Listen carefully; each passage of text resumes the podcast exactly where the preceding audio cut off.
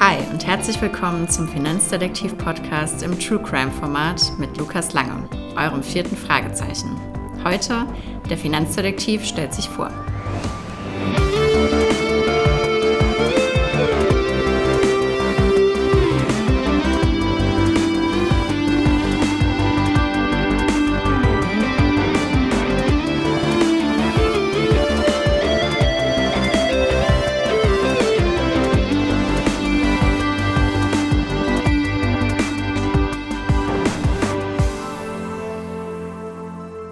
Ich bin Lukas, der Finanzdetektiv und ich decke für dich dubiose Geschäfte, krumme Dinge, Schwindel und Betrug in der Finanzdienstleistungsbranche auf. Ich freue mich riesig, dass du heute eingeschaltet hast. Heute ist die erste Folge von meinem neuen Finanzdetektiv-Podcast. Das ist die Vorstellungsfolge und ich möchte ja hier einfach ein bisschen was über mich erzählen, dass du in den kommenden Folgen mich schon ein bisschen kennenlernen konntest und weißt, wie ich ticke, warum ich das Ganze mache und was du von diesem Podcast erwarten kannst. Ich bin 29, ich komme aus dem Gebiet Bergstraße, aus der schönen Bergstraße, kann man sagen. Ich bin seit sieben Jahren in der Finanzdienstleistungsbranche selbst aktiv. Ich habe zwei einzelne Lizenzen. Ich bin einmal registriert als Honorar-Finanzanlagenfachmann und auch als Versicherungsmakler und kann ja auf sieben Jahre Erfahrung letzten Endes zurückgreifen, sieben Jahre Dinge, die ich äh, schon ganz, ganz viele Sachen gesehen habe in der Branche, ähm, gute wie schlechte. Und ähm, ja, davon will ich in diesem Podcast zu teilen auch mit berichten und ähm, war vor der Tätigkeit jetzt ähm, tatsächlich in einem anderen Bereich unterwegs. Ich komme ursprünglich aus dem Technik, aus dem Industriebereich. Ich habe Maschinenbau studiert, habe da auch meinen Bachelor drin gemacht, habe eine gewisse Zeit als Entwicklungsingenieur gearbeitet und ja, mir dann aber recht schnell das eigene Gewerbe aufgebaut in der Finanzdienstleistungsbranche und tatsächlich dann auch gewechselt. Ich mache das hier im Hauptberuf seit vielen Jahren und ja, kann noch ein bisschen sagen, was mich dazu inspiriert hat, dass du mich einfach besser verstehen kannst. Wer gibt einen Ingenieurberuf auf, um diesen Wechsel dann doch in eine Branche zu vollziehen, die jetzt nicht gerade beliebt ist und keinen guten Ruf hat?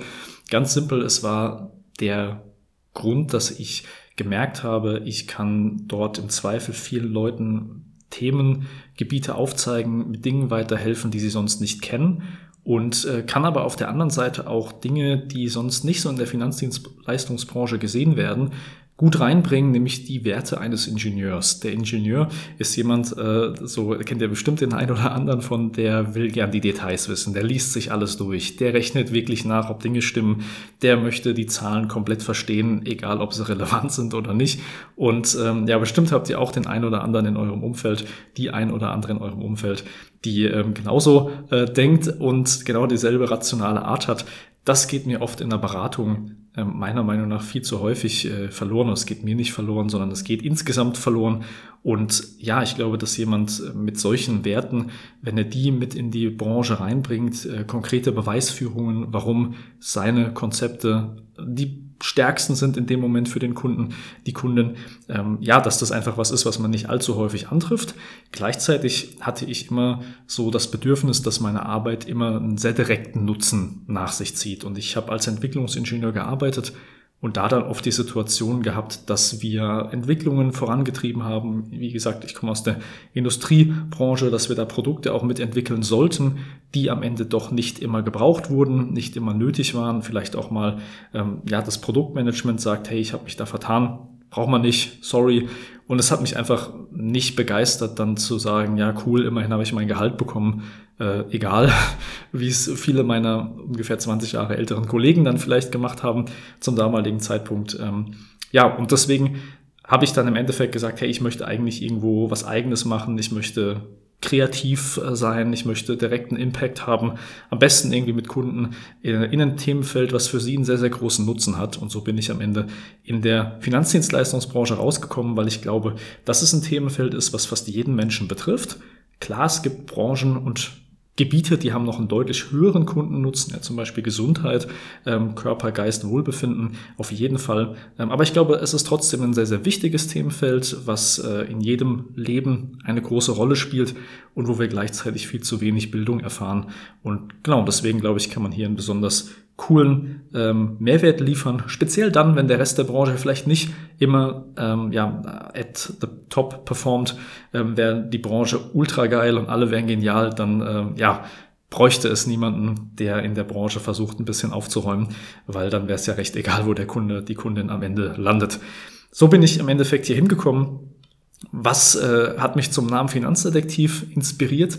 Äh, ursprünglich mal eine sehr, sehr persönliche Geschichte, nämlich, dass ich als Kind, als tatsächlich Jugendlicher sogar recht lange sehr begeistert die drei Fragezeichen gehört habe. Das war für mich so das, ähm, ja, kann man sagen, Hörspiel tatsächlich, ähm, was, was ich damals noch auf Kassette gehört habe. Das waren ähm, damals 120 Folgen, die released waren. Die hatte ich dann auf Kassette zu großen Teilen, später auch ein paar als CD und ich habe sie alle gehört. Ich fand sie total spannend. Ähm, ich fand dieses Detektiv-Dasein total toll und ähm, ja, wurde dann auch manchmal so zum Spaß auch von, von meinen Eltern mal das vierte Fragezeichen genannt. Ihr ähm, kennt wahrscheinlich alle oder ein Großteil von euch kennt so die Story von den drei ähm, jugendlichen Detektiven, die letzten Endes auf äh, Verbrecherjagd gehen. Und ähm, genau so bin ich auf diesen Titel gekommen, weil ich den Wunsch habe, mit diesem Podcast eine Sache zu erreichen, nämlich nicht zu erklären, was ist ein ETF. Da habt ihr schon tausend Möglichkeiten, euch das irgendwo anders herzuholen. Da muss ich jetzt nicht der, der zehnte Podcast sein, der dazu etwas sagt. Ähm, ich möchte vielmehr auf das eingehen, was eigentlich noch ein, zwei, drei Ebenen tiefer liegt, nämlich ja, Themen der Finanzdienstleistungsbranche, die die Kunden, die Kundinnen nicht immer sehen sollen. Also sprich die Dinge, die hinter verschlossenen Türen passieren, die aus der Berater- und Vermittlerperspektive tatsächlich ähm, eine Rolle spielen, die nicht immer gesagt werden. Also sprich das ein oder andere nicht unbedingt im Kundeninteresse ähm, gemachte Geschäft, ähm, was, was oft einfach nicht ähm, bekannt ist, wo man einfach auch als Laie zu wenig Fachkenntnis hat. Da möchte ich drüber sprechen, das möchte ich mit euch aufdecken ähm, und da will ich im Endeffekt Mehrwert bieten mit dem Ziel, dass ihr für euch in der Zukunft bessere Entscheidungen treffen könnt oder zumindest ein bisschen stärkere Entscheidungsgrundlagen habt, transparentere Entscheidungsgrundlagen habt, dass ihr auch leichter einschätzen könnt, wem kann ich hier eigentlich trauen und wem nicht, wo habe ich denn für mich die tatsächlichen Vorteile, wo vielleicht auch nicht, wo gibt es vielleicht ein verstecktes Eigeninteresse auf der Seite der Beratung und der Dienstleistung.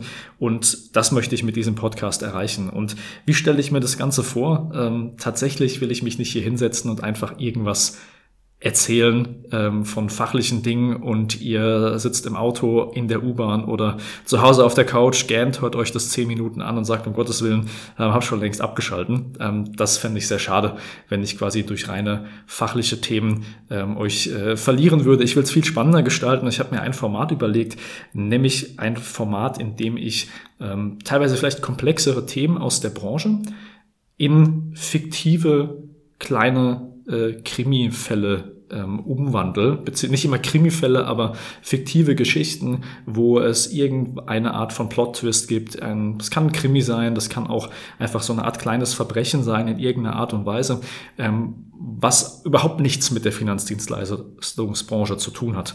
Und dass ihr da hoffentlich einen Aha-Effekt haben werdet, den wir dann in die Finanzdienstleistungsbranche transferieren, weil somit ist, glaube ich, jedem dann immer direkt klar, okay, was ist da jetzt gerade tatsächlich der, ähm, der, der, der konkrete, reale Krimi-Fall im Anführungszeichen in der Finanzdienstleistungsbranche. Ich werde dann auch immer echte Kundenfälle mitbringen, natürlich in anonymer Form werde da nie konkrete persönliche Details preisgeben, um Gottes Willen, ähm, aber ich werde schon äh, konkret zeigen, an welchen realen Kundenfällen ähm, genau das Thema gerade ähm, akut geworden ist, wie da auf der Kundenseite ja, quasi Unrecht passiert ist, wie dort suboptimale Prozesse gemacht wurden, Produkte verkauft wurden, die nicht in dem Moment zur Situation gepasst haben und äh, hinten raus dann auch den, den fachlichen Content dazu geben. Also Aufbau im Endeffekt fiktive Story, die euch ins Thema mitnimmt, hin zu realer Kundenfall, der ähm, tatsächlich so auf meinem Schreibtisch lag oder liegt und von dort dann zur fachlichen Seite, dass ihr auch die Takeaways mitnehmen könnt. Worauf könnt ihr in Zukunft achten? Was könnt ihr da besser machen? Ähm, ja, wie sollte man es stattdessen machen? Im einen oder anderen Fall werde ich vom Format fiktive Story am Anfang auch abweichen, nämlich dann, wenn es so krasse Themen sind, dass man eigentlich direkt in die Sache einsteigen kann. Ähm, in den realen Kundenfall einsteigen kann, ohne dass ich jetzt vorher hergehen muss und das in einen fiktiven Rahmen packen muss, weil es einfach so eindeutig ist. Manchmal werde ich vielleicht auch das eine oder andere äh, andere Format reinbringen. Da will ich jetzt noch nicht zu viel sagen. Das wird sich mit der Zeit ergeben und ich werde auch generell eher noch auf der Suche sein, wie ich diesen Podcast erweitern kann, weiterentwickeln kann. Da freue ich mich auch auf Input von eurer Seite, was ihr euch wünscht, was euch gut gefällt und wo ihr ähm, Änderungen haben möchtet. Genau, deswegen, ähm, welche Themen werden behandelt, um nochmal auf das Was dieses Podcasts einzugehen, nach dem Warum und Wie. Letzten Endes einmal, ich sag mal, querbeet Themen, die mit der Finanzdienstleistungsbranche zu tun haben. Ich versuche schon Fokus auf die Themen zu legen, die auch für viele von euch direkte ähm, Anwendbarkeit haben. Also ich werde mir jetzt nicht ein ganz, ganz spezifisches, sehr, sehr detailverliebtes Thema nehmen, was vielleicht jeden Zehnten, jede Zehnte von euch irgendwie betrifft. Ähm, ich werde versuchen, Themen zu wählen, wo die überwiegende Mehrheit von euch direkt für sich was draus mitnehmen kann und ähm, vielleicht hier und da mal etwas in ein spezifisches Thema eintauchen. Ähm, es wird um Themen gehen wie Geldanlage, es wird auch mal um Themen gehen wie Versicherungen, es wird um Themen gehen wie Vertriebe da draußen, Beratungsunternehmen da draußen, die euch beraten. Ähm, ja, vielleicht auch um das eine oder andere Thema, was mit der Rente zu tun hat, ähm, vielleicht auch um ja ein Thema, was äh, mit mit Kryptos oder sowas zu tun hat. Das werden wir alles noch sehen. Ähm, ich habe schon viele Ideen für Themen. Dafür habe ich einfach schon zu viel gesehen, was was nicht geil gelaufen ist. Und ähm, ja, ich glaube, dass dass ihr davon sehr sehr viel ähm, profitieren könnt. Was beinhaltet dieser Podcast nicht, um das noch einmal ganz ähm, klar auch zu sagen, absolute Basics. Ich werde jetzt hier mich nicht hinstellen und sagen, hey, das ist ein ETF, so funktioniert er, machen wir mal eine ganze Folge daraus und ihr sagt, hey, schon tausendmal gehört, auf YouTube gesehen, auf Blogs gelesen und so weiter. Die absoluten Basics, warum jeder Mensch sich mit einer Berufsunfähigkeit zumindest beschäftigen sollte, werde ich jetzt nicht explizit nochmal neu aufrollen. Ähm, da möchte ich euch jetzt äh, ja nicht, nicht mit in Anführungszeichen langweilen, ähm, sondern es wird, wie gesagt, um die Themen dahinter gehen. Das heißt, wer jetzt sagt, ich möchte so die ganz simplen Basics lernen, was ist eine Aktie, was ist eine Haftpflichtversicherung, was ist eine Immobilie, da ist dieser Podcast dann ein bisschen zu tief. Aber ich glaube, er trifft damit so schon den, den Zahn der Zeit, weil so diese wirklichen grundlegenden Sachen können wir uns im digitalen Zeitalter ja inzwischen sehr, sehr gut äh, besorgen an Wissen. Sehr viel besser, als das früher äh, für die Generation unserer Eltern wahrscheinlich der Fall war. Und deswegen sind wir da ja per se auch schon deutlich, deutlich ähm, befähigter, ähm, zumindest eine ganz gute Entscheidungsgrundlage selber zu erarbeiten. Aber wir failen, wir wissen oft nicht, uns fehlt, so das wollte ich sagen, uns fehlt oft die, ähm, die Seite dahinter. Wir kennen dann das, die fachliche Seite, wir kennen unsere Perspektive, die Kundinnen und Kundenperspektive, wir kennen nicht die Perspektive auf der anderen Seite des Tisches und genau die möchte ich heute und in der Folge mit euch letzten Endes aufbauen. Ja, so viel bis hierhin. Ich ähm, freue mich auf die Zeit mit euch. Ich bin sehr, sehr offen und dankbar für Feedback. Und ich würde einfach sagen, ähm, herzlich willkommen beim Finanzdetektiv Podcast. Wir legen los. Viel Spaß mit den ersten Folgen.